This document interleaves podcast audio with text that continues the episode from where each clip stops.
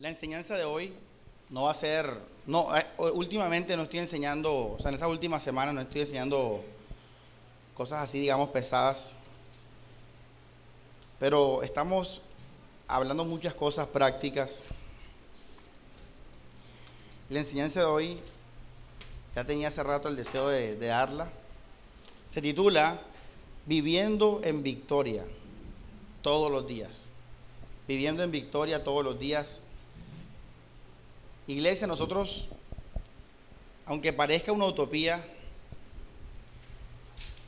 debemos vivir regocijados en todo tiempo. El apóstol Pablo lo dice dos veces de manera directa en sus, en sus epístolas y, se los voy a compartir a continuación. La, primer, el primer, la primera ocasión donde Pablo lo, lo dice está en primera de Tesalonicenses 5:16. Dice, estad siempre, quiero que lo lea porque recuerde, aquí en esta iglesia no estamos hablando palabra de hombre, es nuestra disposición y esfuerzo diligente enseñar la palabra de Dios. Y dice, estad, ¿qué? Léalo. Siempre, siempre día, en la noche, cuando Colombia gana, cuando Colombia pierde, cuando el Junior pierde, cuando hay plata, cuando no hay plata, cuando hay salud, cuando no hay salud. Dice Pablo, estad siempre cuando hay amigos, cuando los amigos no, no nos llaman, cuando la gente nos da la espalda. Dice, estad siempre gozosos. Y la otra escritura o epístola donde el apóstol Pablo expresa esto está en Filipenses, que es un texto también, que este sí lo creo que es más familiar para ustedes. Dice Filipenses capítulo 4, versículo 4, regocijaos en el Señor. ¿Qué dice? Siempre. ¿Y cómo dice Tesalonicenses? Estad qué? Siempre. Yo creo que usted sabe qué significa la palabra siempre. Entonces fíjense que esto es un llamado de Dios. Dígaselo. Háblelo, diga, esto es un llamado para mi vida. Dios me está diciendo, Samuel está siempre alegre. Y les, les confieso que esta semana al comienzo fue muy difícil. Por eso me inspiré finalmente en, el, en lo que faltaba de esta enseñanza, porque esta semana yo empecé la semana en situaciones adversas. Ya después de que yo me fortalecí con esta enseñanza, viví el resto de los días feliz. Estoy muy feliz. Pastor, se nota. Estoy muy feliz. No te estás equivocando. Pero, pero fue por esto, porque yo entendí que Dios nos llama, Él nos dice, Pablo está hablando, hey hermanos, está siempre qué? esto no es un invento mío, ni algo de positivismo, ni psicología, es la palabra de Dios. Vamos al libro de Efesios, capítulo 5, versículo 15, y comencemos con algunas cositas de introducción. Dice la palabra, Mirad pues con diligencia cómo andéis, no como necios, sino como sabios. ¿Cómo tenemos que andar? Con sabiduría, buscando lo que nos conviene, buscando lo que nos edifica, evitando lo que nos, no nos edifica, evitando lo que no nos conviene, evitando lo que me va a alejar de Dios. En el sentido, no que Dios aleje de mí, sino en mi mente. Porque fíjate que todo está en la mente. Aquí está la guerra. Mirad pues con diligencia cómo andéis, no como necios, sino como sabios, aprovechando bien el tiempo, porque los días, quiero que aprenda esto en la gracia. ¿Son qué? Aprenda esto. Bíblicamente, Dios llama los días malos. Él no dice el día malo. Hay un día malo, pero los otros días son malos también. Hoy vamos a entender por qué dice la palabra días malos. Pero quiero que sepa que el que entonces va a ser el día bueno, vas a ser tú. el día malo va a siempre ser malo. El que va a ser el día bueno o el que va a hacer que el día se viva bien chévere, bien bacano, como decimos acá en la costa, eres tú. Porque Pablo dice, los días son malos, pero tú tienes que estar siempre qué? Ahí está. Y cuando tú estás gozoso, tú transformas tu ambiente, tú transformas tu, tu círculo, tú transformas el mundo. Donde vas tú vas transformando y vas haciéndole guerra ese día malo. Pero el día sigue siendo malo en sí. Ahora, ¿por qué el día malo? Hermanos, miren. Por los problemas económicos. Copia ahí. Este mundo tiene la economía de nuestro mundo, es una economía injusta, es una economía incompleta. Y por esa razón, la economía trae problemas, aún a los ricos. Dice la palabra de Dios que el rico no puede conciliar el sueño. Tu jefe, los que tengan jefe, la Biblia dice que él no duerme sabroso. ¿Sabes por qué? Porque él tiene que estar pendiente todos los días de que las cuentas se puedan pagar, de que la empresa no baje un poquito, que la, demanda, que la oferta, que la competencia, que la calidad, que el sindicato, que la moneda bajó, que la moneda subió. Oye, qué tremendo, tú puedes estar en paz. Digamos que tú eres aquí, estás en el negocio de qué, Alex, del, bueno, de acciones y terminas el culto en bendición. Y de repente ves mañana el dólar subió a 4 mil. Y todos tus negocios que, están involucrados directamente con el valor de la moneda, porque trabajas con, el mercado estadounidense, dicen, ya, eso es día malo. Mira, mañana, cuando el recibo de la luz nos venga más caro, injustamente, porque eso es, hay injusticia, en esos sistemas hay injusticia, abusos, tú cada vez que vas a pagar el recibo, bueno, yo no sé si usted ya todavía sigue yendo, lo puede pagar virtual, pero el que sigue yendo, usted va siempre a ver a alguien ahí reclamando, peleando. Yo he sido víctima de eso. Yo antes era hijo y, joven y yo no vivía eso, pero ahora que, que tengo responsabilidades, veo que eso a veces trae ira, intereses, cosas así. Entonces, día malo, mala economía, la economía. No ponga mala, pone economía. Las finanzas. Eso es un, es un sistema que, trae afanes, que trae dolores de cabeza, que trae preocupaciones. Entonces esos son días malos. Por eso Pablo dice, los días son malos, porque es que la economía de este mundo es también desordenada e injusta. Y lleva al hombre al afán, todo también por el pecado. Otra razón por la cual los días son malos, por nuestra carne nuestra carne. Mira, tu carne no conoce a Dios. Tu carne no se sujeta a la ley de Dios.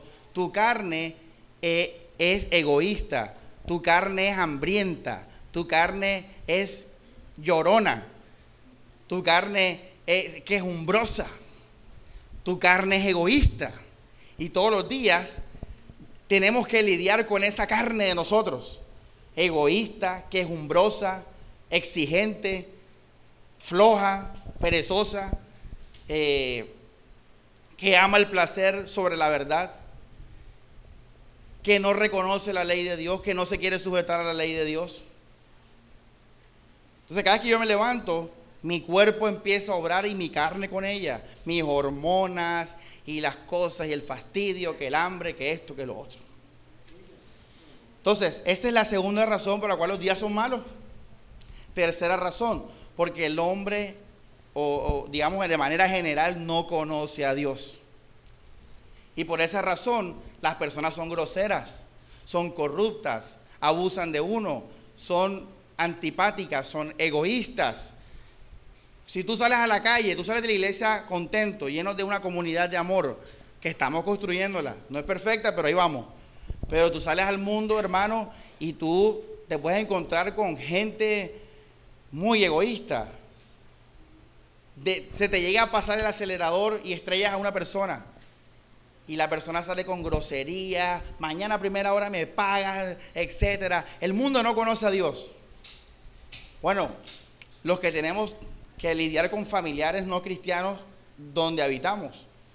también es una situación que uno no va a encontrar comunión en, ese, en el amor de Dios. Y eso hace los días malos porque tú tienes fortaleza en el Señor. Tú tienes la palabra de Dios, pero ellos no. Esa es otra razón por la cual los días son malos, porque el hombre no conoce a Dios. Y eso hace que también hayan crímenes, injusticias. Repito, si yo salgo con mi hija, tengo que tener cuidado porque me la pueden qué? Me la pueden robar. Porque estoy en un mundo caído. Entonces tengo que tener ese estrés no puedo estar libre de que puedo estar en libertad en la ciudad, porque sé que hay crímenes, hay violencia. Tal vez ahora usted está tranquilo con lo que estoy diciendo, pero si tú ayer hubieras sido víctima de un atraco, tú estuvieras entendiendo un poquito más. Pero ahí está afuera, mira, sales de esa puerta, si es que no se meten, pero tú sales ahí y hay peligro. Porque el mundo no conoce a Dios. Hay peligro de todo tipo. Y esos son días malos. Ahora, por lo que yo te estoy diciendo, es que pasan cosas malas y van a pasar y tú no lo vas a detener. Tú estás en el mundo, dice la Biblia, tú estás en el mundo. Jesús dijo, no te pido que los saques del mundo, pero que los qué? Los guardes del mundo. Pero, pero quiero que tú sepas hoy que bíblicamente los días son malos. No conté las enfermedades en el cuerpo.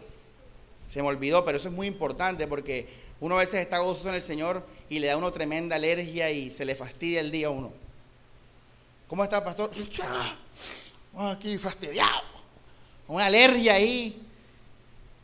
Eso también hace parte del cuerpo, de la, de la carne. No se me olvidó decirlo. Bueno, métalo ahí. Usted está feliz ahora y ahora mañana Ale que le duele aquí, va al médico, no, tiene hígado graso. A tomar pastillas y andar con dolor ahí en el hígado graso. Entonces, eso causa fastidio, causa desesperación, causa queja. Todo eso es la carne, iglesia. La carne celosa, envidiosa, todo. Bueno, ya, pastor, ya ese punto era anterior. Sí, sí, ya. Disculpe. Listo. Hermanos, otro punto. ¿Por qué los días son malos? Porque está la influencia demoníaca ahí, suelta. Está la influencia del demonio, la, la influencia espiritual del demonio. Pastor, pero no es que el diablo está vencido. Sí, en Cristo. Sí, en Cristo. ¿Los demonios están vencidos? Sí, en Cristo. Pero si no, no fuera de Cristo, por eso Pablo dice, los días son qué? Malos, porque fuera de Cristo, la influencia del demonio está allí. Doctrinas de demonio, cuando hay engaño, cuando hay mentira, todo lo que hace que las personas sigan en sus patrones mundanos, vanidosos, egocéntricos, carnales. Eso hace parte de la influencia del demonio. ¿Cuántas razones hay, hermano Álvaro? ¿Cuántos puntos tenemos? Imagínate. Pastor, los días son malos. Y última razón, última razón, no siempre los hermanos están en el Espíritu. Esa es otra razón. No siempre los hermanos, porque es importante, porque tú cuentas con ellos, porque tú te inspiras en ellos, tú te motivas en ellos. Y cuando ellos fallan, también es pesado. Porque te sientes rabioso, triste, solo. ¿Sí o no? También los hermanos fallan. El pastor me dijo que me iba a llamar mañana y no me llamó, mira, ve. Y yo aquí sufriendo. Y no me llamó el pastor. Ahí está. Lunes no me llamó. Mira, hoy es viernes y ni me ha llamado el pastor. El, los hermanos fallan. No todos siempre están en el espíritu. Por eso dice Pablo, aprendimos que aprendimos el domingo, sobrellevar las cargas los unos con los otros. Bueno, iglesia, ya sabemos por qué los días son malos, bíblicamente. Esto no es un invento mío, esto es la realidad, esta es la verdad absoluta. Porque lo dice la palabra de Dios. Así que usted tiene que tener esta mentalidad. ¿Por qué? Porque para vivir en victoria, tú tienes que entender sobre qué vas a vivir en victoria. ¿Sobre qué? Tú no vences a alguien y ya ni sabes quién es el que vas a vencer. Entonces los días son malos. Ahora vamos a 2 Corintios.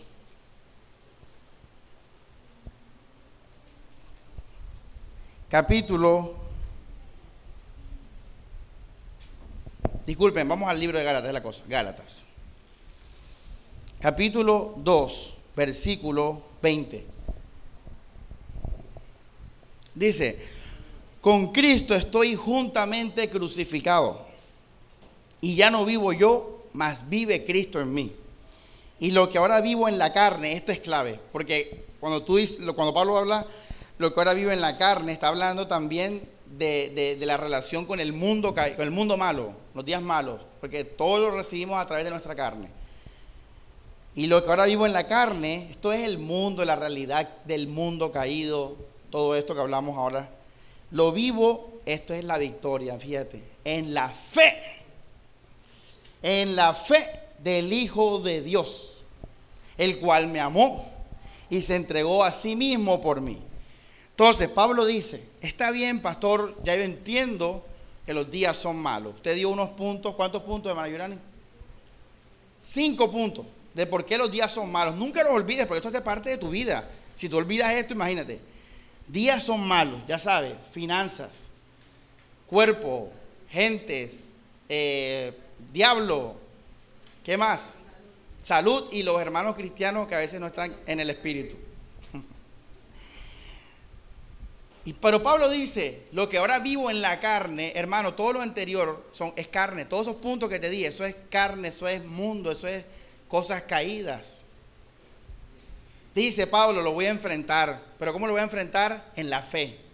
En la fe del Hijo de Dios. Y ahora vamos a abrir, pon ahí en su título, mi fe. Pon la fe, mi fe, con la que yo voy a vivir. Mira, hermano, una de las cosas por las cuales yo regaño a la gente no es cuando pecan. Mira, cuando pecan, yo lo, les doy es amor. Les digo, ya tranquilo, no lo vuelvas a hacer, etcétera, etcétera. Pero ¿sabes qué me saca la piedra a mí? Cuando los hermanos viven en derrota. Eso sí me da rabia. ¿Sabes por qué me da rabia? Porque nuestro Dios nos ha dado promesas.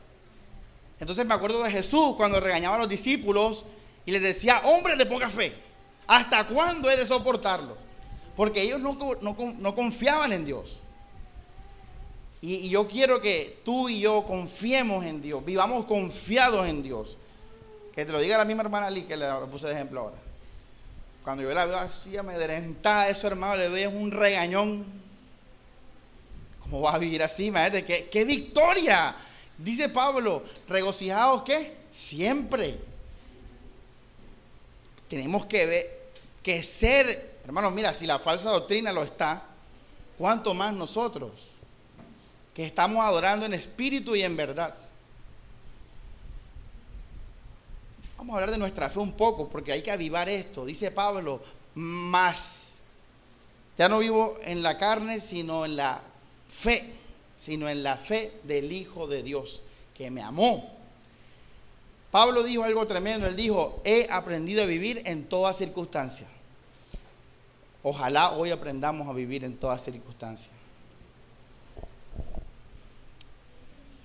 Primera promesa. Ponga entre paréntesis recordatorio, porque esto vamos a recordarlo, ya lo vimos. La primera promesa está en Romanos capítulo 8, versículo 28. Hermano, esto es una promesa, hermano. Esto es de la palabra de Dios. Dice la escritura en Romanos 8, 28. Oye, hermano, ¿qué texto? Yo le decía a otra persona, este pasaje se lo sabe la gente de memoria, y es tan poderoso que se lo saben de memoria y no lo viven. Pero esto ahora vas a ver, esto es un pasaje poderoso. Dice, y sabemos que a los que aman a Dios, todas las cosas, todas las cosas, hermanos, todo, todo ayuda a bien, a bendición. En el lenguaje cristiano no puede haber maldición. Porque dice la Biblia que todo ayuda a bendición. Ahora, otra versión de la Biblia dice así, Dios hace, que si quieres ponerlo en la Biblia de las Américas, Romanos 8:28, miren cómo lo dice. Dice, y sabemos que para los que aman a Dios, todas las cosas cooperan, cooperan para bien. Tiene la Biblia textual. Vamos a ver otra versión, mira, ¿cómo dice esta? Cooperan, todo coopera. Aquí como dice, todo ayuda a bien, parecido. Dice, y sabemos que a los que aman a Dios todas las cosas ayudan a bien. Bueno, esto es parecido a la Reina Valera. Hay una versión, no recuerdo la cual, dice. Este, este. Este, este es el mejor, esta es la mejor, esta es la traducción más precisa, dice, más clara. Ahora bien, sabemos que Dios dispone, esto es, el, en el texto griego, Dios es el que hace las cosas que obren para bien, no son las cosas en sí. ¿Entendiste? Dice la Biblia, ahora bien sabemos que Dios dispone todas las cosas para el bien de quienes lo aman. Así es que es la mejor traducción. Iglesia, te lo voy a explicar la diferencia. Uno a veces cree, dice, bueno, me pasa algo malo y no, esto obra bien. Sí, es verdad, pero no es el sentido. Lo que tienes que aprender es que pasa algo malo y Dios en el momento utiliza esa situación para algo de bendición para tu vida. Y esta bendición es cumplir con el propósito de redención, que es que conozcas el amor de Dios. Ojo esto, iglesia. Pues esa fue la predica del miércoles. Y aquí nosotros nos diferenciamos de las iglesias de la prosperidad. Hasta hace unos segundos somos lo mismo, estamos predicando lo mismo. Pero ellos dicen, Dios hace que todo obre para bien y te dicen más salud, más plata, más marido, más cosas. Eso es la falsa, la falsa doctrina se mete ahí en ese pedacito. Bueno, la sana doctrina dice que ese bien es que Él te va a llevar a que conozcas el amor de Dios, el amor de gracia y el amor de perdón. Ese es el propósito de Dios. Por eso el verdadero evangelio no le gusta a la gente. Porque nadie quiere amor de gracia y perdón. La gente quiere plata, dinero, salud, todo ese cuento. Pero Dios, la Biblia dice que Dios te va a llevar a que veas su amor y a que transmita su amor. Y a veces Dios permite situaciones en nuestra vida para que nosotros nos humillemos y perdonemos como Dios nos perdonó. Esa fue la predica del miércoles. Y cuando tú entiendas eso, tú vas a entender el amor de Dios y tú vas a ser libre y feliz y pleno. Porque lo que nos hace libres, felices y plenos no es el dinero, no es la salud, no son los amigos, ni el ministerio. Es el amor sobrenatural de Dios en nuestros corazones por el Espíritu Santo. Y la Biblia dice que todo lo que pasa en mi vida, Dios lo va a utilizar para ese propósito de conocer y, y reflejar el amor de Dios, que es gracia y perdón. Entonces la primera promesa es que todo obra para bien porque Dios hace que obre para bien. Y si yo sé que todo obra para bien, podemos decir en un sentido que no hay día malo para nosotros. Sí existen los días malos, pero para nosotros no hay día malo porque Dios obra también en esos días malos. Porque Dios me va a humillar, sí, si así es. Dice la Biblia que Jesucristo aprendió obediencia, siendo Jesucristo mismo. Porque nuestra carne, cuánto orgullo tiene, cuánto ego tiene. Si tú quieres ser como Cristo, prepárate porque Dios va a hacer que todo obre para bien, para ese propósito de ser como Cristo. Por eso, hermanos, gloria a Dios por, por su obra, su obra valiosa. Una obra valiosa, hermanos. Una promesa valiosa. Pastor, estoy un poquito, estoy agridulce, pastor, porque por un lado, chévere que Dios obre para bien, pero ahora me enteré que a veces eso me va a humillar, a veces eso me va a llevar a ser como Él. Imagínate. Pero, ay, tú no quieres ser cristiano, tú no quieres que el Espíritu Santo nazca en tu corazón, tú no deseas la vida eterna. Recuerda que las palabras de Dios no tienen nada que ver con las cosas del hombre. Entonces, la promesa es que todo obra para bien. Vamos a Romanos 5. Otro pasaje del misma, de la misma promesa.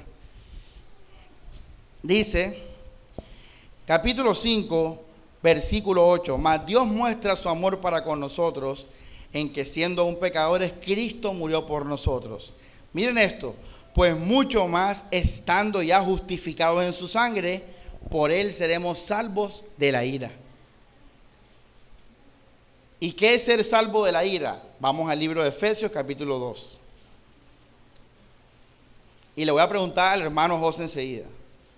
Efesios 2, versículo 2 dice, en los cuales anduviste en otro tiempo, siguiendo, oh esto, la corriente del mundo, conforme al príncipe de la potestad del aire, el espíritu que ahora opera en los hijos de desobediencia, entre los cuales también todos nosotros vivimos en otro tiempo en los deseos de nuestra carne, haciendo la voluntad de la carne y de los pensamientos, éramos por naturaleza hijos de qué? De ira. Y dice Pablo en Romanos 5 que si siendo justificados en su amor, ¿cuánto más seremos salvos de la ira? ¿Qué es la ira, José? ¿Qué es la ira? ¿Qué, ¿De qué nos salva Dios día a día? ¿Por qué tú eres un hijo de ira? De Efesios 2, ahí está la razón por cual tú eres un hijo de ira. Eras, dice, en los cuales anduviste en otro tiempo, ¿qué dice? Siguiendo la corriente de este mundo, subrayalo. Versículo 3, entre los cuales también todos vivíamos en los deseos de nuestra qué? Subraya eso. Mira, te lo voy a poner facilito.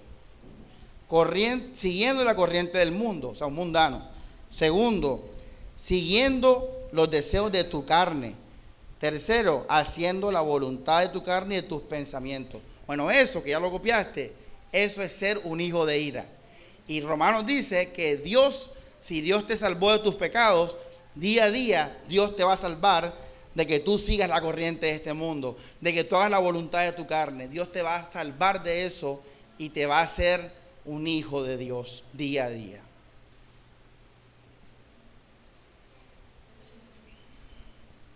Y allí entramos al tema de la disciplina de Dios. Esta es la segunda promesa, pon segunda promesa, Dios me va a disciplinar. Dios me va al hijo, hermano, al hijo, al hijo. Vamos al libro de Hebreos, capítulo 12. Esto es una tremenda, hermanos, palabra. Dice la, la palabra, versículo 6, porque el Señor al que ama, ¿qué? Disciplina y azota a todo el que recibe por hijo. Hermanos, ¿qué es la disciplina del Señor? Y esto es una promesa. Es que el Señor, oh, no siempre es sufrimiento, pero a veces es escasez. ¿Sabías eso? A veces, una pregunta, cuando usted le va a enseñar algo a su hijo, por ejemplo, los niños quieren comer dulce todos los días, amén. Todos los días. Hasta decimos amén porque eso es un hecho. Catalina le gustaría desayunar helado, almorzar chocolate y cenar helado de nuevo. ¿Qué pasa si yo como padre le doy eso todos los días? Helado, chocolate, helado, dulce, chocolate, helado. ¿Qué pasa con mi hija? Se va a enfermar, se va a hacer mal. Bueno, la Biblia dice que el padre que ama a su hijo le disciplina. Lo que pasa es que tú tal vez entendías disciplina siempre como azote, como pegar, como... No, a veces el azote no es literal, sino es, una, es sufrir. Dios permite que nosotros a veces suframos en nuestra carne, porque obviamente lo que nos trae sufrimiento es la carne, es el alma, todas esas cosas emocionales. Nunca en el espíritu va a haber sufrimiento, porque en el espíritu somos victoriosos, santos, perfectos, etc. Pero Dios permite que pasen cosas que nos hagan daño al alma, que nos hagan daño al sentimiento, que nos hagan daño al cuerpo. Dios lo permite porque Dios nos quiere proteger la salud espiritual. Dios nos quiere guardar de volvernos orgullosos, egocéntricos. Dios quiere que todos ustedes algún día estén en la capacidad de por el amor de Dios entregar a su Isaac. Abraham estuvo dispuesto a entregar a Isaac. Pero, pero si tú, tú tienes que entender que eso es un proceso. Tú te tienes que ir preparando para eso, pero no te preocupes, Dios te va a guiar a ese camino. Tal vez ahora tú no entregarías a tu Isaac y, y le darías la espalda a Dios. Pero como Dios te ama, Dios te va a llevar a ese punto en el que todos en unidad tenemos que darlo todo por Cristo. A nuestro Hijo amado de la promesa. Nuestro más preciado deseo.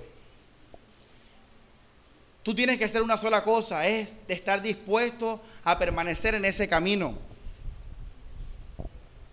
Dios a todos nos tiene un momento y muchos momentos en el que va a ir transformando nuestras vidas por medio de situaciones de escasez, de abstinencia.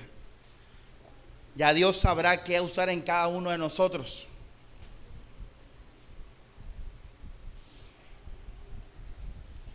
Dios al que ama, disciplina y azota a todo el que tiene por hijo. Por eso dice la palabra, Hebreos 12, versículo 5.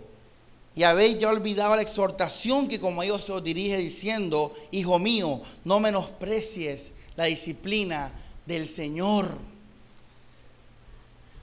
Hermano, no busques una iglesia de la prosperidad. No busques una iglesia que se acople a tus estándares de doctrina. Dios te ha dado tu iglesia. Hay gente que en vez de estar aquí, hermano, esta es su iglesia, esta es su casa. Y usted tiene que estar aquí hasta el final. Pero hay cuando eh, eh, Dios utiliza problemas eclesiales, dice Pablo, es necesario que hayan problemas en la iglesia para que se prueben, para que se manifiesten. Uno que hace, me voy de la iglesia. Mira, no hay una maldición más grande que en esta época que esa cambiadera de iglesia. Ojalá no tuvieran opciones para que veas, ¿les toca qué? Perdonar. ¿Les tocaría qué? Amar con el amor de qué? Perdón y gracia, el amor de Dios, el propósito de Dios. Entonces, iglesia, ¿qué es, rendirse? Es decir, no voy, a, no voy a buscar la manera en mi fuerza de vivir bien la vida. Eso es rendirse de la disciplina del Señor. Pero la Biblia te dice, no te rindas. Si quieres tener un fruto apacible de justicia, ¿cuántos quieren estar llenos del amor de Dios? ¿Cuántos quieren reflejar el amor de Dios? Entonces permanece y no te canses. Porque hay una promesa que Dios te ama y Dios te va a disciplinar. Y no todos los días te va a dar chocolate y helado. Y por eso Dios permite que hayan peleas, que hayan, que enfrentemos los días malos. Pero como Pablo sabía que Dios está obrando en su vida, Pablo podía estar feliz en medio de ese sufrimiento, en medio de esa prueba, en medio de, de esas cosas de los días malos que ya aprendimos. Vamos a, hablar, vamos a ver al mismo Pablo hablando de esto. Segunda de Corintios. Hoy estaba, estaba compartiendo con Morelia eso. Eh, ayer en la noche. Segunda de Corintios, Morelia me dijo, pastor, apenas ahora estoy empezando a vivir o a disfrutar la gracia. Tremendo, ¿ah? Yo también, yo soy el primero, iglesia. Yo soy el primero. Colosenses, perdón, así es, segunda, segunda. Segunda de Corintios. Eso era una prueba, están, están concentrados.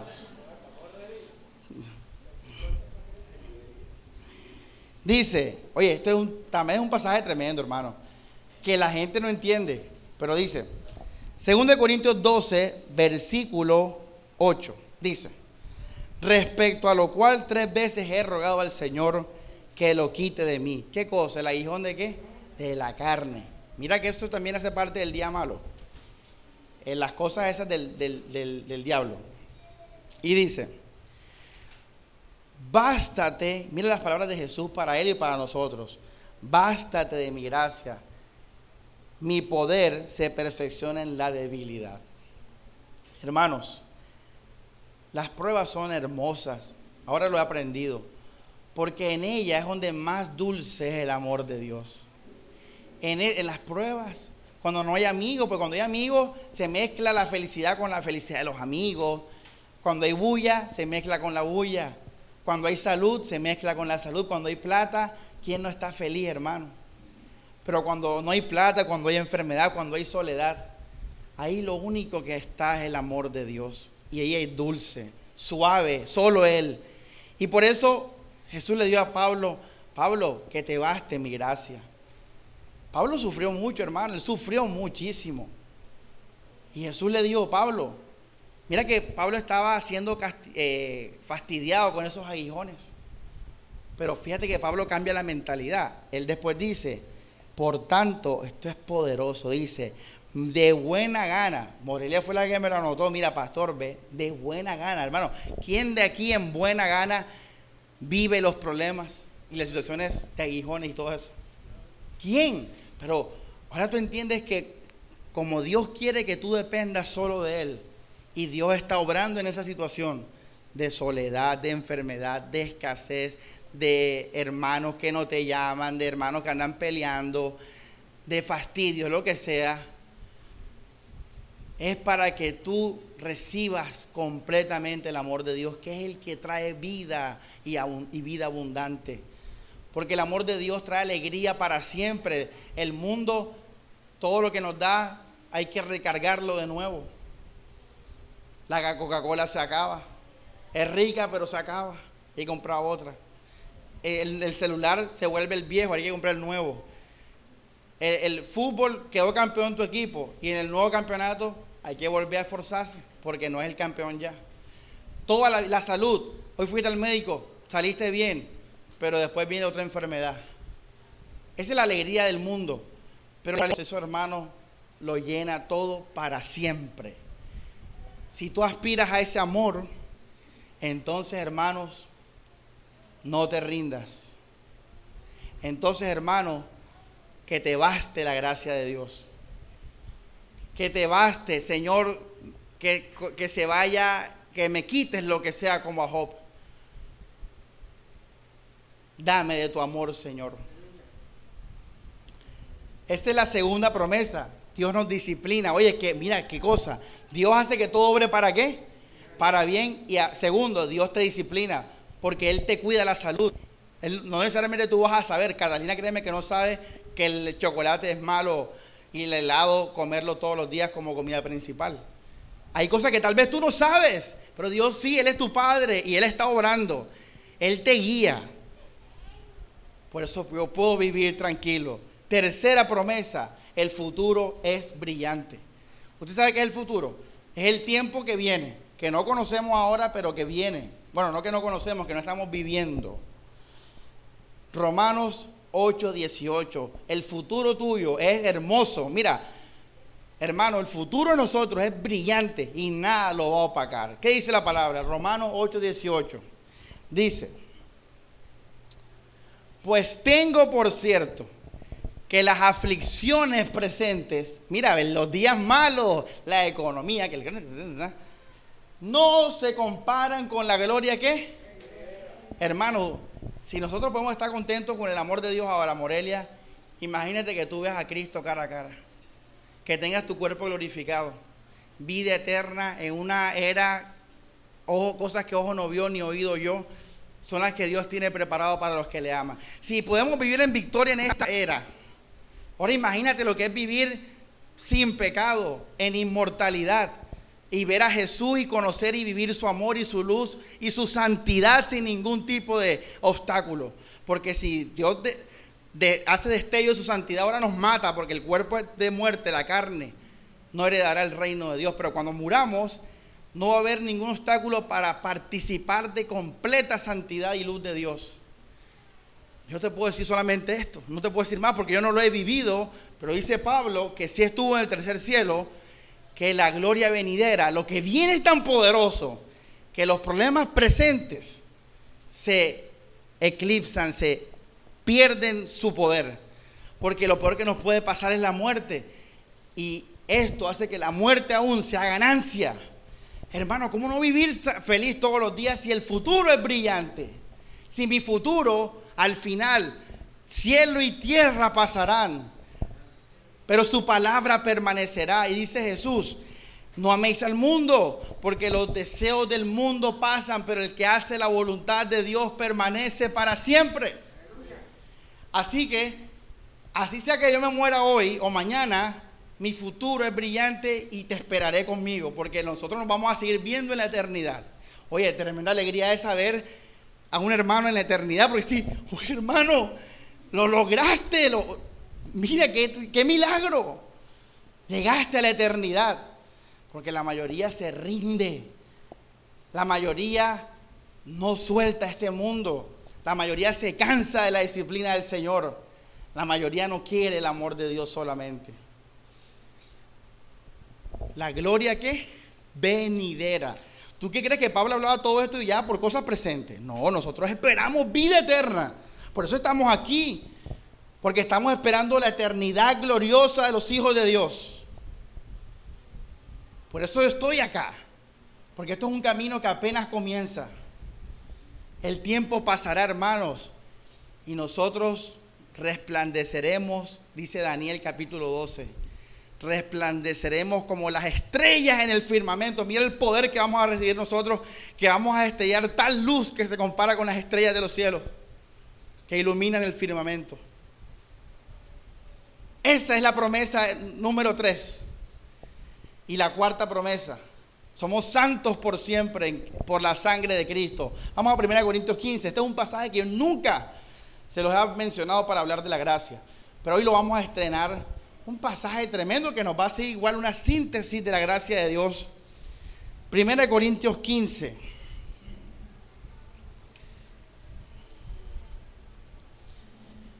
Versículo 17. Quiero que lea esto con mucha atención. Dice, y si Cristo, fíjense esto, dice, escuchen esto iglesia, por favor, dice, y si Cristo no resucitó, vuestra fe es vana, aún estáis en vuestros qué? Si usted leyó con entendimiento, verá que lo que depende que usted sea un santo o un pecador es que Dígalo. La resurrección de Cristo. Él. Esto es una cosa tremenda. Porque fíjate que todos los días es por Él que tú eres un santo. No por tus obras. No por tus obras.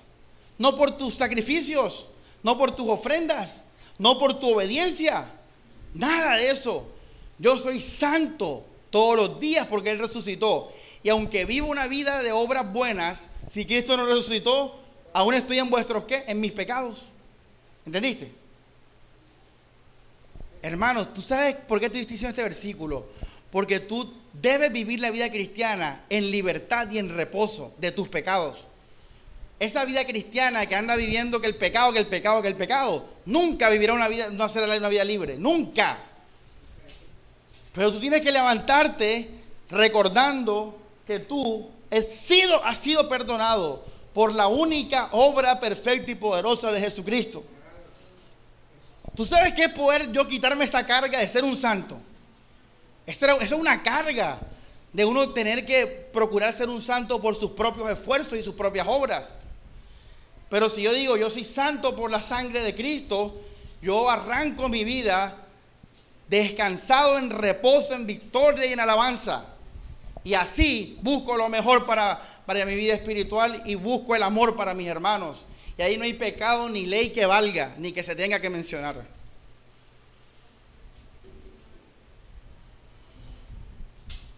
Somos santos por siempre. Te digo esto para que arranques tu día descargado de ese problema. Porque Cristo solucionó ese problema. No tienes que solucionar otro problema. ¿Cuál es el problema que tienes que solucionar? Permanecer en Él. ¿Qué te cuesta eso? Tu problema es permanecer en Jesús. Eso es lo que Él te pide. Quédate en mi amor, hijo mío. Ese es nuestro mandamiento, quedarnos en el amor de Él, tener nuestra mirada puesta en las cosas de arriba. Que Él sea nuestro Señor todos los días. Eso es lo que Él nos pide. Esas son las promesas, iglesia.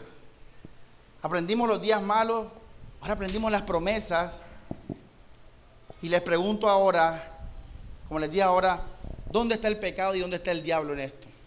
Si la Biblia dice que Dios hace que todas las cosas cooperen para bien, dónde está el diablo ahí. No, puede, no hay camino para, no hay cabida para el diablo si dice que Dios hace que todo obre para bien. Dime dónde está el diablo cuando dice Jesús, yo me glorío en tus debilidades. Mi poder se... ¿Dónde está el diablo ahí? No hay diablo tampoco ahí. Ni pecado que valga ahí. En Cristo Jesús tenemos victoria todos los días. Si, usted si usted se, se estrella con el diablo con el pecado, usted se lo buscó. Pero en Cristo Jesús hay victoria todos los días. Te lo voy a poner de esta manera. La Biblia dice en el antiguo pacto, en Deuteronomio, yo pongo delante de ti dos caminos. El camino del bien y el camino del mal. Elige. Es lo mismo en la vida cristiana. En Cristo Jesús tenemos una vida garantizada en victoria todos los días. Pero usted y yo a veces nos olvidamos de Cristo. Y seguimos a nuestro orgullo, a nuestro egoísmo, en decisiones o acciones pequeñas o grandes. Y ahí nosotros dañamos el plan de Dios, al menos en ese momento. Por eso está en ti transformar el día o dejarte derrotar y vivir un día malo.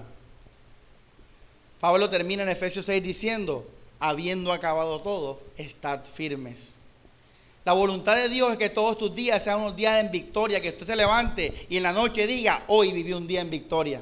Y así vamos mañana, con las promesas de Dios en mi, en mi cuello, como un collar. Pero ¿por qué vivimos a esos días malos?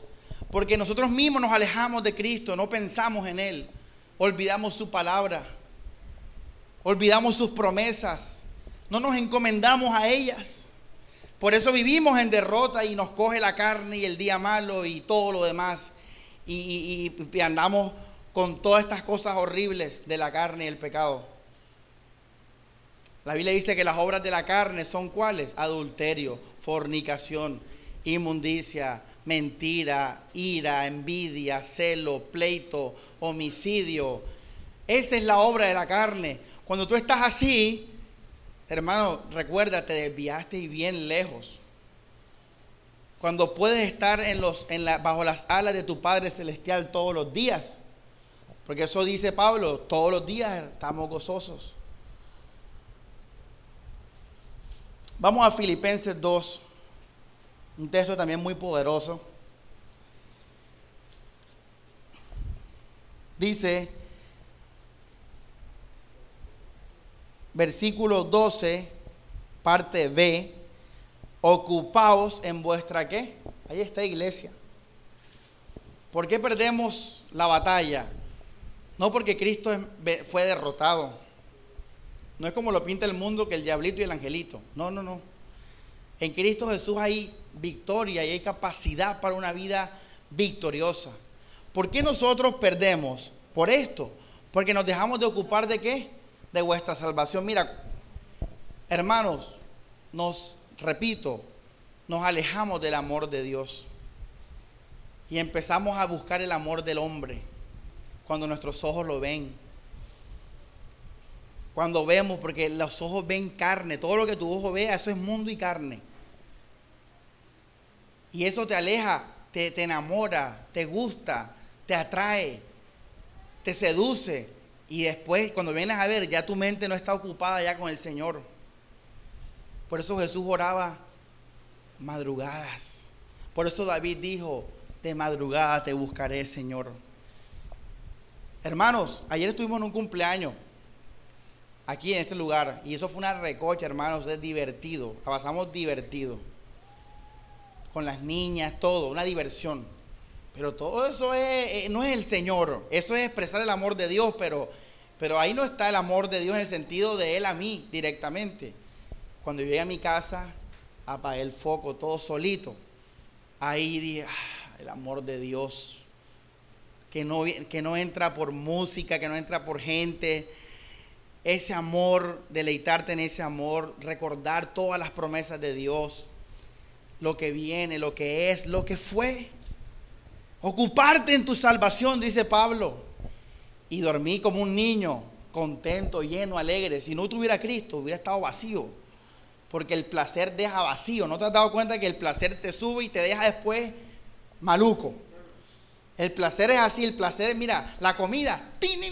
Pues, no puedo caminar, me siento, quiero dormir. El sexo también, pues, ya le da la espalda se dan la espalda de la pareja. Todo es así, el sueño. Duerme, tú, cuando quieren dormir mucho, haz la prueba, duerme, duérmete 15 horas y te vas a levantar fastidiado. Que me, así me duele la cabeza, ¿sí, Stephanie? Uno pesado, se levanta uno pesado, tanto, dormido 10 horas, pesado, no, soy un vago. Mira esto, me siento mal. Todo el placer es así, el placer, toma agua y después la orinadera. Todo el placer es así. Si yo no hubiera tenido a Cristo ayer, hubiera estado vacío en mi casa. Ah, y después allá. El amor de Dios no entra por la carne, no entra por los ojos, no entra por el cuerpo. El amor de Dios es espiritual. Por eso ese amor sí nos llena, nos da paz, nos da tranquilidad. Pero tienes que estar en Él, no te vayas, porque tus ojos te sacan de Él, porque tu carne te saca de Él, porque tus oídos te sacan, porque los días malos te sacan. Por eso, hermano, muchos más malinterpretados. Que Samuel dice que el diablo no existe, que tal, que el pecado, que tal. Lo que yo quiero decirles es que en Cristo Jesús tú puedes vivir una vida totalmente en victoria sin mencionar esas cosas. Se tienen que mencionar a veces, ¿por qué? Porque somos carnales y no tiene que hablar de diablo, pecado y todo eso. Pero si usted vive su vida en Cristo Jesús, en victoria, ahí no hay pecado ni diablo que entre en la conversación, no puede. Porque dice que Dios hace que todo obre para bien, que tus debilidades la utiliza para fortalecerte. No hay diablo ni nada que valga, no hay ni atracador ni mal día. Todo Dios hace que coopere para bien. Por eso podemos vivir tranquilos todos los días. Aún nuestro país, la situación política, hace parte del propósito de Dios para los colombianos cristianos. Por eso yo no me meto con los venezolanos, que el problema de Venezuela, vamos a liberar a Venezuela. No, porque sé que muchos venezolanos cristianos están siendo disciplinados y aprendiendo el amor de gracia y perdón en su situación política. Dice Romanos 13 que Dios coloca a los gobernadores. Por eso yo puedo estar en paz también en la política de nuestro país y de todo el mundo.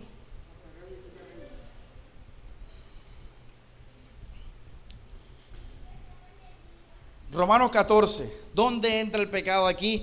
Cuando te alejas del amor de Dios, iglesia. No lo hagas. Pablo dice, ocúpate en tu salvación. Guarda eso, protégelo como un tesoro. Apenas que se acabe el culto, protégelo como un tesoro. Que ni el placer, ni la alegría, ni la tristeza y el dolor te quite el amor de Dios. Porque a uno se los quita la alegría, a otro se los quita la tristeza, a uno se los quita la salud, a otro la enfermedad. El joven rico rechazó a Jesús por ser muy rico. ¿Ya ves? Entonces, iglesia, guarda eso, guárdalo de tu novio, guárdalo de tu esposa, guárdalo de tus hijos, guárdalo del, del, hombre malo, del hombre bueno, guárdalo del día bonito, del día maluco, guárdalo de todo. Guarda ese amor de Dios ahí, guárdalo de tus hijos. No dejes que nada ni nadie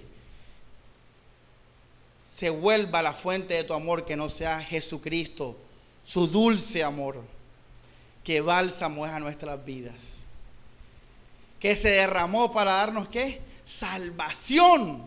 Ese es el amor de Dios, salva. Salva, hermano, salva de la muerte. Salva de todo. El amor de los hombres no puede salvar. El amor de los hombres alegra, todo eso, pero no salva te mantiene ahí en ese, en ese mismo mundo. Romanos 14, iglesia, y aquí viene, pone ahí como un subtítulo, otro gran problema, peligro, otro gran peligro, de, y está en versículo, mucha atención iglesia, todos, leya, mucha atención leya, toma apuntes leya. Romanos 14, versículo 23, esto es tremendo. Esto es un tremendo pasaje, iglesia. Dice, pero el que qué? Pero el que duda sobre lo que come es condenado. Fíjate, iglesia, que en Cristo Jesús somos salvos, pero nos podemos sentir condenados cuando? ¿Cuando qué? Cuando mi vida está llena de dudas. Cuando hay temores. Cuando hay miedos. Oye, yo le decía a un hermano esta semana, está enfrentando una situación, digamos, de dilema, de incertidumbre.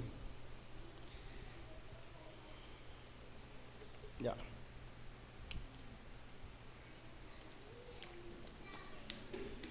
Y yo le dije, tú tienes que entender que nosotros enfrentamos las situaciones en victoria.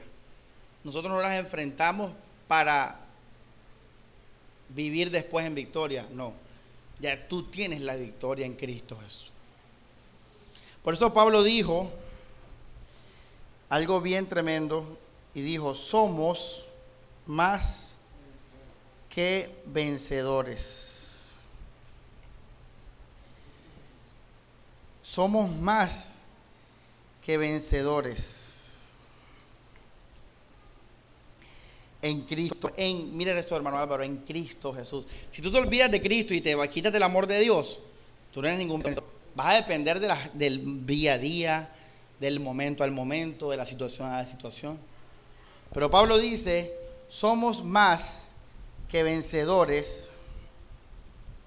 Romanos en 8:28, donde leímos todas las cosas oran para bien a los que aman a Dios.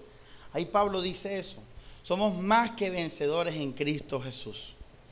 Entonces, hermanos, con el pasaje de Romanos 14, mucha atención a lo que voy a decir ahora. Usted duda de, todo lo que de las promesas de Dios. Usted llega a dudar de eso, de cualquier forma, y usted se va a empezar a hundir. Pedro se empezó a hundir cuando vio que, cuando vio a Jesús. No, cuando vio que las olas crecían. Ahora pregunta, ¿Pedro fue salvo? ¿Cuándo? Cuando dejó de ver las olas y volvió a ver a Jesús. ¿Y qué le dijo a Jesús? Ayúdame, Señor, ayúdame. Cuando tú vuelves a Cristo y descansas en Él, Él te va a ayudar. Oye, ¿qué qué nos cuesta descansar en Dios? Nos cuesta, queremos tener la solución racional y carnal en nuestras mentes de todas las cosas. Queremos tener todo aquí, ve, claro en nuestra carne. Pero no nos aprendemos a reposar en que en Cristo Jesús lo tenemos todo ya. Porque aún lo que viene, ya Dios lo, lo preparó para mi bendición, para ser como Él.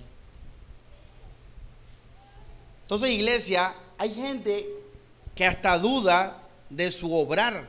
Y dice la Biblia que hasta eso se vuelve pecado. Eres condenado.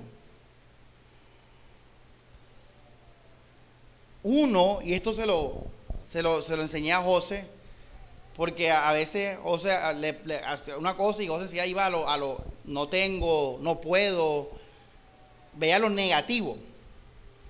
Hay un dicho que dice, hay personas que ven el vaso medio que vacío, hay otros que lo ven medio que lleno. Eso es mentalidad, iglesia. No es algo externo, es la mentalidad de la persona. Ahora, hoy te voy a dar algo bíblico. Ese dicho del vaso es mundano. Pero tú vas a dar algo bíblico tremendo. Vamos a 2 Corintios 1.20. Nunca habías leído este versículo en tu vida y ni lo has entendido. Ahora hoy lo vas a leer y lo vas a entender. 2 Corintios 1.20. Mira lo que dice. Dice, porque todas, uh, aleluya, dice, todas las promesas de Dios, ahí está lo que hablamos ahorita, las promesas, son, ¿qué dice? ¿Sí o no? Sí. Esto no es ningún positivismo, ninguna cosa mental. No, eso no es nada de eso, iglesia. Es la palabra de Dios. Dice, todas las promesas de Dios son sí. Y amén. qué significa amén? Así sea. Y dice, por medio de nosotros, o del Evangelio, para la gloria de Dios, y el que nos confirma con vosotros en Cristo, y el que nos ungió es Dios. Iglesia, si tú hoy has aprendido unas promesas, cinco, ¿cuántas promesas? Cuatro, ¿cuántos fueron? Uno, dos, tres, cuatro, sí. Cuatro promesas. ¿Por qué dudas? ¿Por qué hay duda en tu mente? No vivas con duda. Vive con tranquilidad, con convicción. Porque si tú vives para Dios, dice la Biblia, todo va a ser en sí y amén. Todo va a pasar para Dios, si tu vida es para Dios, si tu vida es para la carne, ahí sigue en el redo. Si tu vida es para tu orgullo, ojo, maldito egoísmo, ese es el pecado. Maldito orgullo, ese es el pecado. Si yo vivo para eso, ahí no hay ningún amén, ningún sí, ninguna promesa. Por eso vivimos en derrota muchos. Pero cuando yo mi vida es para Dios y yo vivo para Dios y yo todo lo hago para el Señor, y lo considero en toda mi vida, en mis ofrendas, en mi todo, en mis oraciones, en mis dichos. Y mi vida es de Dios. Las promesas, dice la Biblia, son sí y amén. Así que José nunca, todo lo que sea para Dios, José no puede decir, no, no, no, no, no, no, no. Si es para Dios, Dios va a proveer. Vamos para adelante que Dios va a proveer, Dios va a ver cómo nos ayuda, Dios va a hacer esto, pero Dios le dice que todas las promesas de Dios son el sí y el amén. Puedes confiar en eso. o las olas, que son las cosas que tus ojos ven, te van a hacer dudar. Por eso les dije, empecé la semana en adversidad, pero cuando yo recordé estas palabras, no, no puedo vivir así si Dios controla mi vida, Dios guía mi vida. Vamos a Filipenses 2, disculpen, no, mira que estaban distraídos, no leímos nada ahí, ¿eh? sí leímos, así ah, se ocupaban de esta salvación. Pero vamos a Filipenses 2, porque hermanos, dice la palabra, Filipenses 2, capítulo, capítulo, versículo 3 dice, nada hagáis por contienda o por vanagloria. Mira, esto es la santidad, esto es la santidad. Nada hagáis por contienda o por vanagloria. No vivas por ti ni para ti. Dice, antes bien con humildad, estimando cada uno de los demás como superiores a él mismo. Tú ves a tu hermano como superior. Tú ves al prójimo como superior. Deberías verlo. Yo hace poquito me pregunté por qué yo era como bobo. Dije, porque soy bobo. Con el mundo yo soy bobo. Tú me ves a mí, yo soy como manso en el mundo sí, señor. Cuando me volví un bobo, yo no, ah, es que ya entendí que hace rato yo entendí que tengo que ver a los demás como qué? Superiores. A todos. A todos superiores, superiores, dice la Biblia, con humildad. Superiores a todos, a ustedes, obvio, mi hermano, al prójimo, a todo el mundo. Es un corazón, pero mira lo tremendo de esto. Es lo que viene ahora. Dice,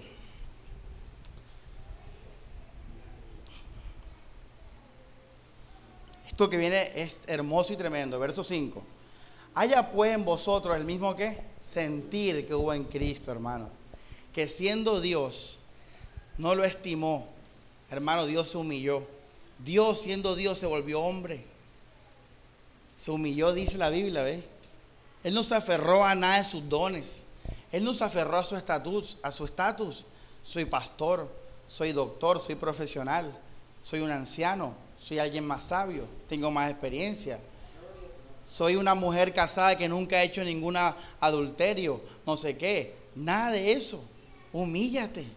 Mira a los demás como superiores.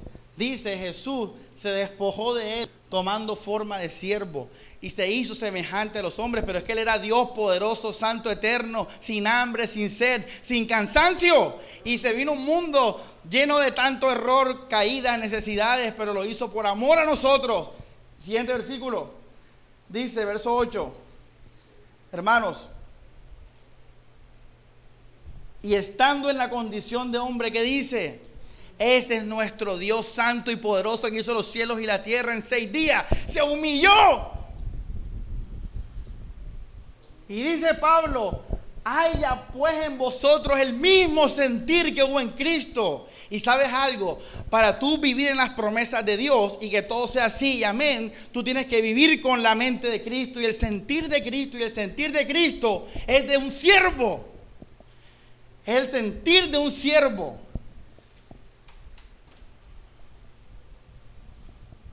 Por eso, repito, la gente no, no alcanza esto. Porque no se ocupan de la salvación. Porque no se ocupan de las promesas. Pero ¿por qué no lo hacen? Porque están en su carne. Y la carne es ego. Dios pelea por sus hijos. Dios enaltece al humilde. Dios exalta al humilde. Yo siempre le dicho a mi mamá, a mí, deja que Dios Obre, que Dios obra. La gente no se puede burlar de Dios. Tranquilo, que Dios le va a dar la paga a cada uno según su obra. En cuanto a, a esa área de, de juzgar, de juicios y cosas así.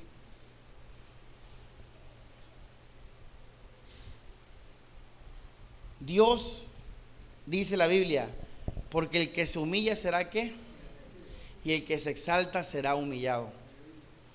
Y a veces también cuando tú te exaltas, Dios te disciplina y puplín para abajo, porque te ama. Yo, mira, yo nunca he tenido afición o algún tipo de gusto especial sobre los hijos. Yo nunca soñé con tener hijos, ni nada de eso. A mí eso es algo normal de la vida.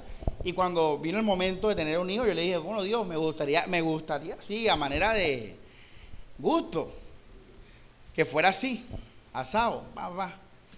Y Dios me la dio mejor de lo que la pedí. A mí me encanta mi hija, me gusta cómo es físicamente, todo como Dios se la pedí, sus piececitos, sus ojos, todo, todo, todo. E, ella es una bendición, pero es que a mí los hijos no me, no es mi galardón, no es mi premio, no es mi, mi carne. Por eso Dios me complació. Pero cuando es nuestra carne, Dios qué hace? Ahí, por ahí, de ahí jala.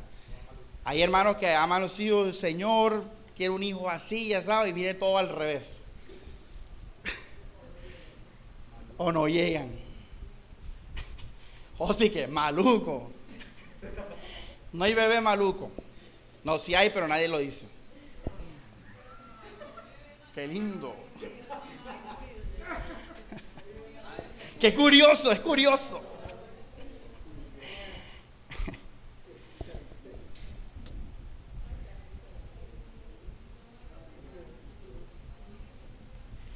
Así que iglesia, volviendo a, todo esto ya del sentir de Cristo, ocuparnos la salvación para vivir en esas promesas. Así, iglesia, yo entonces tomo decisiones, hago mi día, vivo mi día. Mira, el cristiano tiene que vivir procurando siempre lo mejor. Esa es tu parte. Dios te ha dado sus promesas, pero tú tienes que estar ahí, listo para recibirlas. El que se duerme o el que se, no está en su lugar no va a recibir la vida de las promesas de Dios. Entonces, nuestra parte cuál es? Hombre, ser diligentes. La Biblia lo dice. Tengo que cumplir los mandamientos bíblicos en el sentido de, de un deber ser. Debo todos los mandamientos, cualquier mandamiento. Debo hacer, esa es mi parte. Esa es mi parte, Dios va a hacer su parte. Pero la Biblia, por eso Pablo dice en Romanos eh, capítulo 12, eh, versículo, y aquí un buen, buen final de la prédica de hoy. Dice, verso 11, en lo que requiere que diligencia, no perezosos.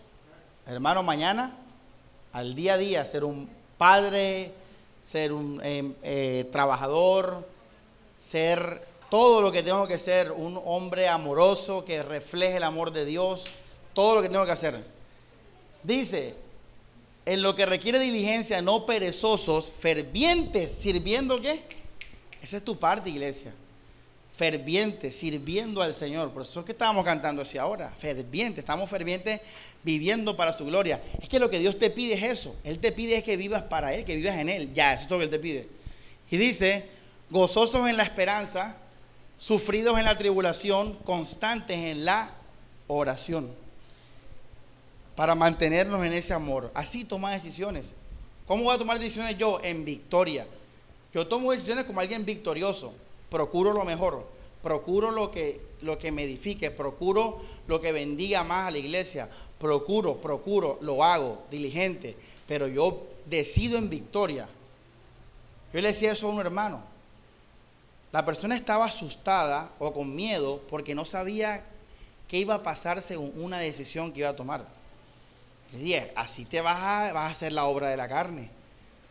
Tú tienes que descansar de que ya Dios te ha dado la victoria. Mira que tu Padre Celestial te disciplina, todo obra para bien, etc. Ahora, en ese reposo, mira si te edifica, mira si te conviene, mira, etc. Y ahí toma tu decisión y vas a hacer la voluntad de Dios. Porque dice Pablo, renovad en el espíritu de vuestra mente para que podáis comprobar cuál es la buena voluntad de Dios, agradable y perfecta. Pero antes de eso tienes que estar renovado en la mente, viviendo en el, en el nuevo hombre. Ya no vivo yo, sino que Cristo vive en mí. Lo, lo que ahora vivo en la carne, lo vivo qué? En la fe del Hijo de Dios que se entregó por mí. Sí, iglesia, victoriosos, viviendo en victoria, todos los días, hermanos, ahora está la victoria en tus manos. Tienes que descansar como un hijo y mantenerte en el amor de Dios, en lo que Él ha prometido por ti, para ti, en lo que Él ha hecho por ti y lo que te espera y lo que Él va a hacer. Tan sencillo como eso es la clave de la felicidad. Tan sencillo como eso llevó a Pablo a decir, todo lo puedo en Cristo que me fortalece. Porque el día que venga la prueba, Dios me disciplina, bástate de mi gracia, mi poder se perfecciona en tu debilidad. El día que venga mi falla, todo eso. Y el día que, que esté en abundancia, pues bueno, gracias Señor por la abundancia. Pero todo lo puedo en Cristo que me fortalece, iglesia. Hermano, aprende a reposar. Eres ya un victorioso. Somos ya victoriosos. Así tienes que vivir. Y eso va a abrir las puertas a que puedas ver en todo sentido esa victoria una realidad en todo tu mundo. Victoria no es un día bueno. Ya sabemos que los días son qué. Victoria es yo vivir una buena vida y un buen día en el día malo. En la, en la carne, los problemas, todo eso que hablamos. Y les voy a decir algo para terminar. Las iglesias de la prosperidad hablan mucho de estos mensajes, pero ellos tienen un problemita y es que no lo hacen en espíritu y en verdad, lo hacen en carne y ego. En la psicología también es lo mismo. La gente mundana que va de los coaches y toda esa psicología motivacional, la mueve la carne y el ego. Por eso eso, eso no pasa en la prueba de ovni por equivocación. Que le tocan la carne, eso, métete con algo de Dios para que veas cómo sacan las garras nosotros, este pequeño grupito, hemos aprendido la sana doctrina, hemos aprendido la cruz, hemos aprendido a morir, hemos aprendido a todas esas cosas y nosotros sí podemos disfrutar de lo que ellos predican, pero nunca vivirán.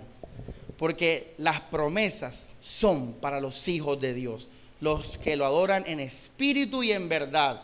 Así que si alguien puede estar tranquilo y confiado, eres tú porque tú no estás en un evangelio falso que motiva el ego y la carne. Tú estás en un evangelio, el evangelio de Cristo, que te dijo hace rato, toma tu cruz y sígueme. Que te dijo hace rato, aborrece todo por mí. Que hoy te dijo que esa promesa que Dios tiene para tu vida es conocer su amor y reflejar su amor para que seas verdaderamente pleno y completo. Porque solo el amor de Dios es el que trae esa vida eterna que hasta va a transformar nuestros cuerpos mortales en la resurrección. Así de poderoso es ese poder de salvación. Así iglesia, como pastor, deseo que sus vidas sean transformadas y todos, desde los más jóvenes, los más ancianos, vivan vidas en victorias en Cristo Jesús. Y puedan decir conmigo todos los miércoles y domingos, pastor, vamos a celebrar porque todo lo puedo en Cristo que me fortalece. Así que iglesia, está siempre que gozoso, pero ya sabes el fundamento por qué puedes descansar, hermano. Mira, yo debería estar preocupado, digamos, que un infarto, una cosa así. Mira, yo sé que en mi debilidad y en mi falla, aún Dios va a obrar. Oye, qué tremendo. Señor, Señor, no pude dejar la Coca-Cola. Nunca. Dice, está bien, Samuel, no la dejaste, pero yo la voy a utilizar para enseñarte una lección espiritual de vida eterna. Sea que te dé larga vida y tú digas, estoy vivo por gracia. En verdad, mira, si yo vivo larga vida, eso es gracia de Dios. O, me pasó una enfermedad y yo, mira, Señor, me humillo y tú me fortaleces, tú eres mi paz y mi gozo y aprendí la lección. lo que les quiero decir con este ejemplo es que en todo y por todo podemos estar tranquilos. Ahora, procurando qué? Ya lo vimos, procurando los mandamientos, viviéndolos, todo eso. Descansados, hermanos. Vamos a repetir las promesas de Dios para irnos con eso. Primera promesa, ¿todo obra qué? Para bien. Segunda promesa, Dios al que ama qué? Disciplina. Tercera promesa, me encanta el nombre de esta, el futuro es qué? Brillante. Y cuarta, somos santos por siempre en Cristo Jesús. Qué bendición victoria día a día. Vamos a, vamos a orar y, y quedamos así entonces por el día de hoy. Pastor, mira, estará cumpliendo su palabra. Mira las predicas, una hora y quince. Manuales, por favor, vamos, vamos a orar. Dios Padre, Señor, ¿qué más palabra en el vocabulario sino decirte de nuevo gracias, Dios, por tu don abundante, Jesús, por el don que hemos recibido tus hijos por medio de tu sangre, Señor. Señor, hoy tu palabra profética nos dice descansa. Descansa, hijo mío. Descansa porque yo soy tu Padre. Porque yo guío tu vida. Porque yo me glorifico en tus debilidades. Porque yo soy tu fuerza en tu debilidad. Soy tu salud en la enfermedad. Descansa, hijo mío. Así nos dice, Señor. Si nos dice tu palabra, Dios. Señor, que dispongamos nuestros corazones para obedecer esta promesa, Dios. Para regocijarnos en ese amor tan grande que nos salvó y nos justificó. Cuanto más nos sigue salvando de una vida sin ti, Señor. Trae así Dios esa unción para mis hermanos. Que nunca más olviden esta palabra, Señor. Que la aten como collar a su cuello, Señor. Y, que vean los frutos. Los vean en su vida moral, en su, en su ánimo. Que puedan disfrutar, como dice tu palabra, viviendo en, por la fe lo que viven en la carne. Así Dios, gracias Señor y cantamos aleluya. Nuestra boca da un cántico nuevo porque somos victoriosos Señor Jesús. Porque nuestra vida está en tus manos. Porque nada pasará fuera de tu voluntad Dios. Señor Espíritu Santo, danos ese reposo Abre nuestros ojos para que podamos ver ese reposo que nos has dado en Cristo Jesús. Amén y amén.